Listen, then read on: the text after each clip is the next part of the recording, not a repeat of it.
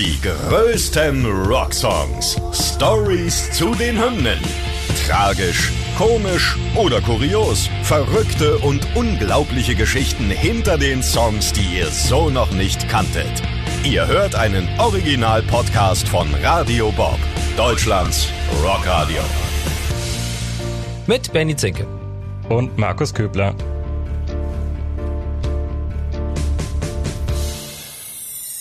Heute Losing My Religion von REM.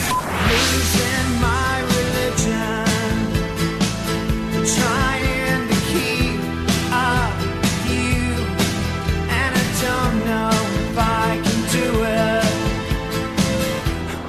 Markus, ich muss ja zugeben, ich bin nicht bei vielen Songs äh, textsicher. Bei diesem, um den wir uns jetzt kümmern, REM, da bin ich sehr textsicher, weil Michael Stipe aber auch sehr schön klar und deutlich singt und ähm, ist ein Ohrwurm. Also natürlich jetzt REM vielleicht nicht auf einer Linie zu sehen mit ACDC oder mit den Rolling Stones und mit den ganz Großen, aber ich finde REM eine unglaublich hohe Bekanntheit. Also wenn du 100 Rockfans fragst, ich glaube 99 werden REM kennen und 105 kennen Losing My Religion von 100. Und äh, wir wollen mal reingehen. Wir haben viel vor. Es ist ein sehr interessanter Song. Und REM haben sich damit ja irgendwie ja, völlig auf neues Terrain begeben und äh, haben was versucht mit diesem Song. Am Ende hat's geklappt, ja? erfolgreichste Song aller Zeiten für die Band, hätte aber auch ganz anders kommen können.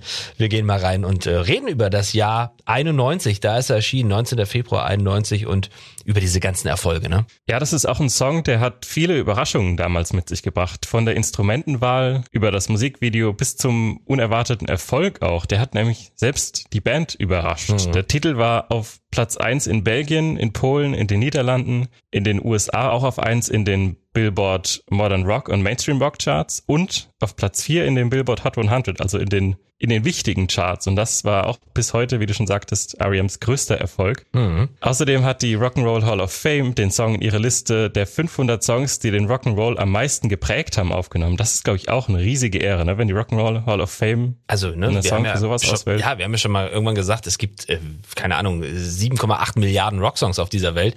Und wenn du es mit deinem in die Top 500 schaffst, ich meine, dann musst du schon was geleistet haben. Ist auf jeden Fall Absolut. sehr, sehr äh, interessant. Ja, und jetzt wollen wir einfach mal drüber sprechen, wie es dazu kam und warum die Band eigentlich so überrascht von dem eigenen Erfolg war. Genau. Und um den Song und seine Entstehung zu verstehen, da müssen wir jetzt erstmal zwei Jahre zurückgehen. Also wir haben ja gesagt, 91 ist er erschienen. Das heißt, wir gehen zwei Jahre zurück. Wir landen im Jahr 1989. Und R.E.M. waren ja damals schon sehr erfolgreich. Also es war ein konstant ansteigender Erfolg.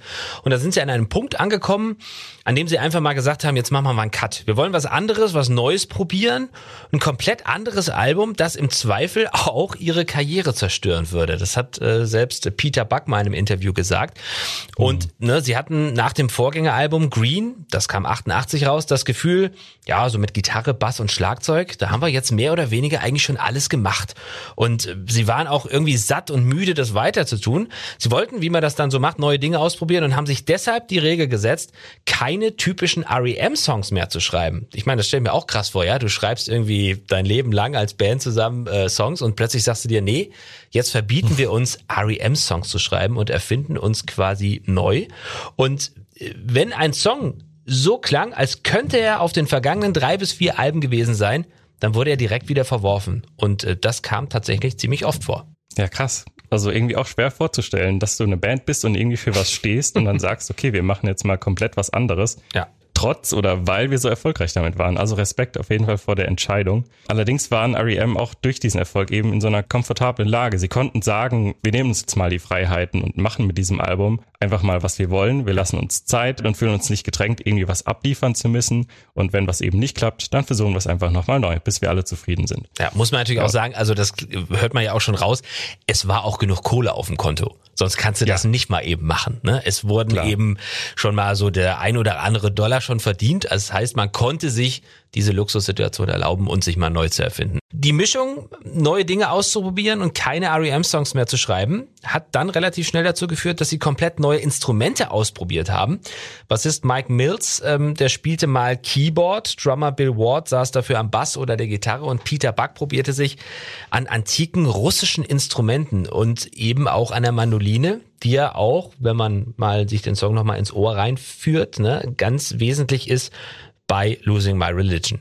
Ja, so sieht's aus. Und bei ihm, Peter Buck, kam noch zur Experimentierfreudigkeit dazu, dass er nach all den Jahren von konstantem Touren und Aufnehmen einfach keine Lust mehr hatte, quasi der große Gitarrist der Band zu sein. In seinen Worten, er wollte nicht mehr einer von den Guitar-Dicks sein, so hat er es selbst genannt, und hatte eben einfach Bock, sich mal auch anderen und akustischen Instrumenten zuzuwenden. Und deshalb hat er sich einfach mal eine Mandoline geschnappt und die mit nach Hause genommen. Und dann war das eben so, dass er vor dem Fernseher saß und da einfach auf seiner Mandoline ein bisschen rum rumgeklimpert hat und sich einfach mit dem Instrument befasst hat. Aber wie Musiker so sind, hat er das alles aufgenommen ja. und sich das am Tag drauf dann nochmal angehört. Und dann hat er irgendwann diese Melodie von Losing My Religion gehört und dachte, hey, das klingt ganz schön geil. Ja, wir können uns das Riff ja nochmal anhören an der Stelle, ne? So klingt's.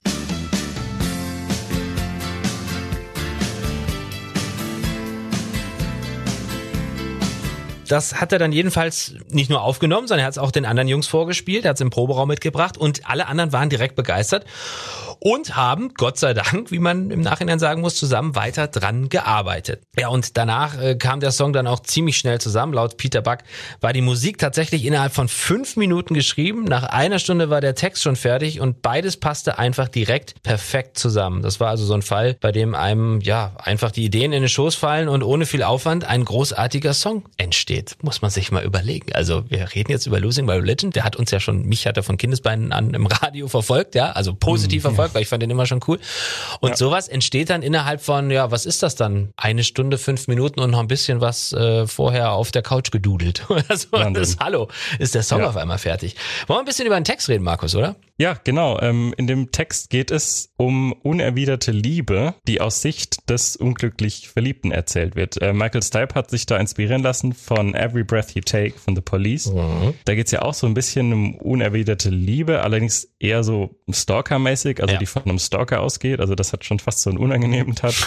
oh ja. Und Michael Stipe hat das Ganze aber umgewandelt und die Verletzlichkeit in den Vordergrund gestellt und auch die Tatsache, dass die geliebte Person vielleicht gar nichts von der verzweifelt verliebten Person Person weiß. Das hat er auch mal selbst gesagt, können wir mal reinhören. The feeling of rejection if you have a massive crush on somebody, but you don't know how to tell them and you're not sure if whatever's happening is a, is a friendship that's developing or something more and you want to say something, but you don't know if you've said too much, if you haven't said enough. Ja, da nennt er auch selbst nochmal die Textzeile. Don't know if you've said too much, if you haven't said enough. Also diese Unsicherheit, diese Hilflosigkeit. Habe ich zu viel gesagt? Habe ich vielleicht nicht genug gesagt? Mhm. Das kommt da einfach wirklich zum Ausdruck. Also totale Verzweiflung und Unsicherheit in dieser verliebten Situation. Ja, Michael Stipe erinnert sich wenig ans tatsächliche Schreiben der Lyrics. Wir haben ja schon gesagt, dass der Song super schnell zusammenkam, aber zu einer Zeile hat er eine genaue Erinnerung und die kennen wir auch.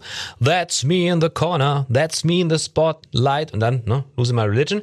Denn eigentlich mhm. sollte das Ganze anders heißen, That's me in the corner, that's me in the kitchen.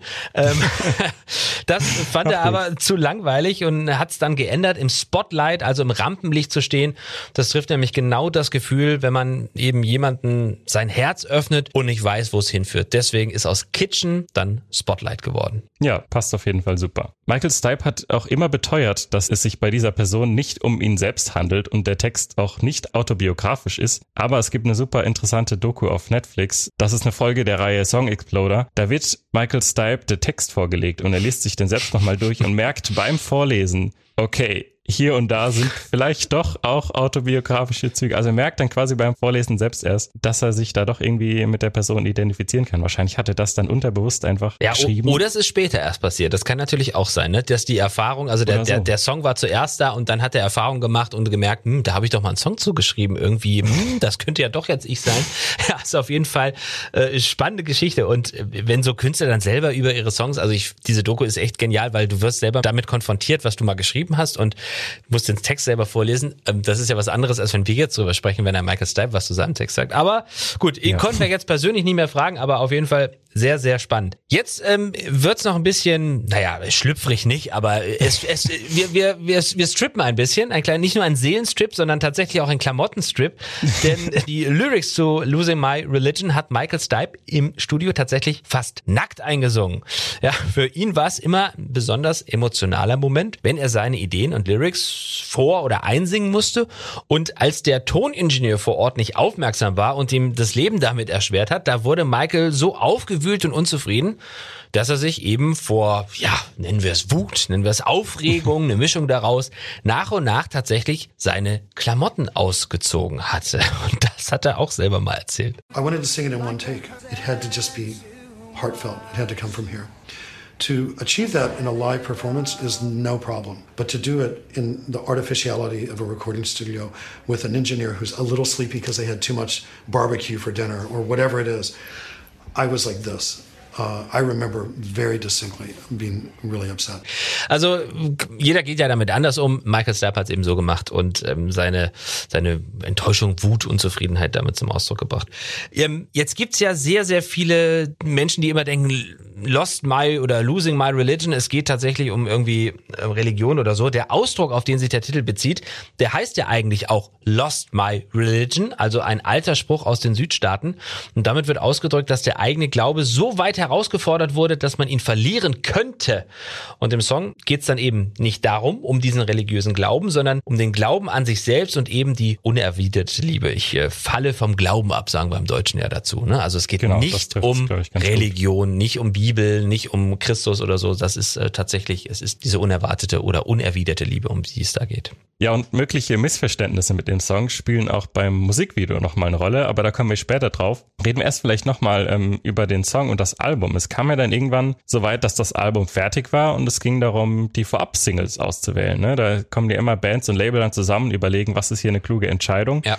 Und die Band hat ganz klar gesagt, Losing My Religion soll auf jeden Fall eine Single werden. Und damit sind sie nicht gerade auf Begeisterung gestoßen. Das Label hat dann gesagt, man kann nicht einen Song mit einer Lead-Mandoline als Single nehmen. Außerdem ist er viel zu lang mit viereinhalb Minuten und hat nicht wirklich einen Refrain. Also aus wirtschaftlicher Sicht war es wahrscheinlich keine optimale Entscheidung. Sie wollten nämlich stattdessen eher Shiny Happy People nehmen. Ja. Aber die Band ist zum Glück hartnäckig geblieben und hat darauf bestanden, den Song zu nehmen. Sie meinten außerdem, dass sich die Platte eh nicht gut verkaufen würde, weil sie eben so viel experimentiert haben und es ging ihnen einfach nicht um Erfolg. Sie wollten einfach was anderes machen. Ich glaube, das merkt man immer wieder. Ja.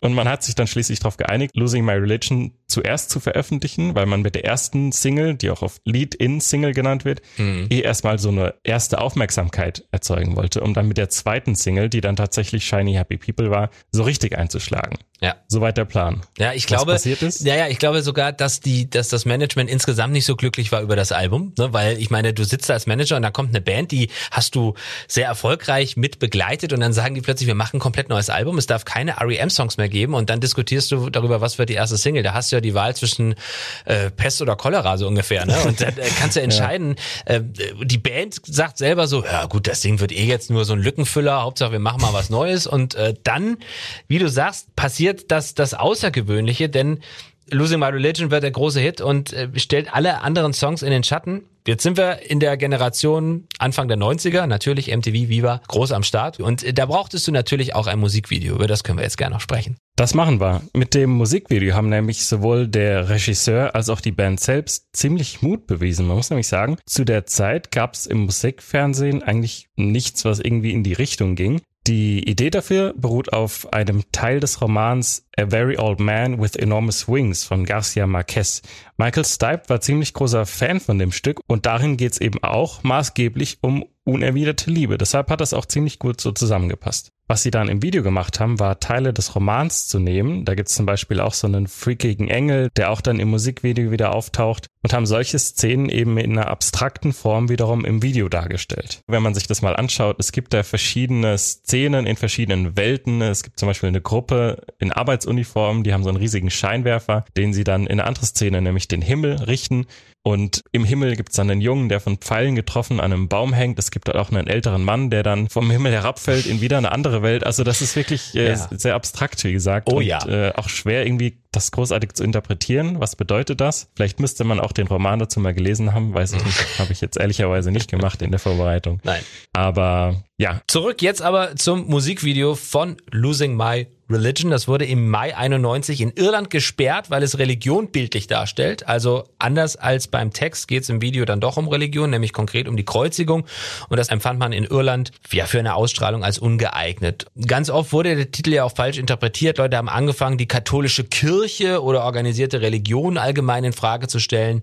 Ja, es wurde fast schon Protestsong gegen die Macht der Kirche und da hat sich Michael Stipe auch mal persönlich zu geäußert, warum dieser Titel denn so missverstanden wird und überhaupt zu diesem Thema missverstandener Titel. Well, there's a whole thing about the phrase losing my religion and people not knowing what it meant. There were places where people were questioning organized religion and questioning the Catholic Church. It became almost a protest song to some people who were questioning what power religion had over us. Ja, das ist auch irgendwie krass. Da, da schreibst du einen Song und überlegst dir was dabei und dann wird das doch anders interpretiert. Du musst plötzlich mit deinem Image kämpfen, weil Leute das als Protestsong gegen die Kirche sehen.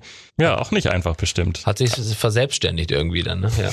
ja, was man heute sagen kann, das Album, vor allem der Song, haben für R.E.M. dann tatsächlich alles verändert. Sie dachten, es geht eher in die andere Richtung. Wir scheitern damit. Nein, es ging in die Richtung äh, noch weiter nach oben auf der Karriereleiter. Und hätten sie mit diesem siebten Studioalbum so weitergemacht wie bisher, dann wären sie vielleicht heute nicht die Band, die sie für viele ausmacht, sondern wären vielleicht sogar eine Nischenband geblieben. Aber Out of Time hat eben alles verändert. Plötzlich war auch die breite Masse da und äh, fanden gut, was R.E.M. da im Studio produziert haben. Zum Schluss bleibt ja festzuhalten, es war ein trauriger Tag, als R.E.M. dann äh, beschlossen haben, wir machen nicht mehr weiter. Das war's. Also ich meine, die Songs bleiben ja für immer, aber die Band in der Konstellation gibt's nicht mehr. Es wird keine neuen Alben mehr geben. Stand jetzt gehen wir mal davon aus, keine Tour. Also ja. wir müssen uns mit dem zufrieden geben, was sie abgeliefert haben. Und da haben sie gerade im Jahr 91 was Großartiges abgeliefert, was viele überrascht hat, die Band selber am meisten auch. Und äh, der Erfolg war auf, auf einmal boom, raketenartig da. Ja, kann man der Band einfach mal an der Stelle sagen, danke für diesen schönen Song.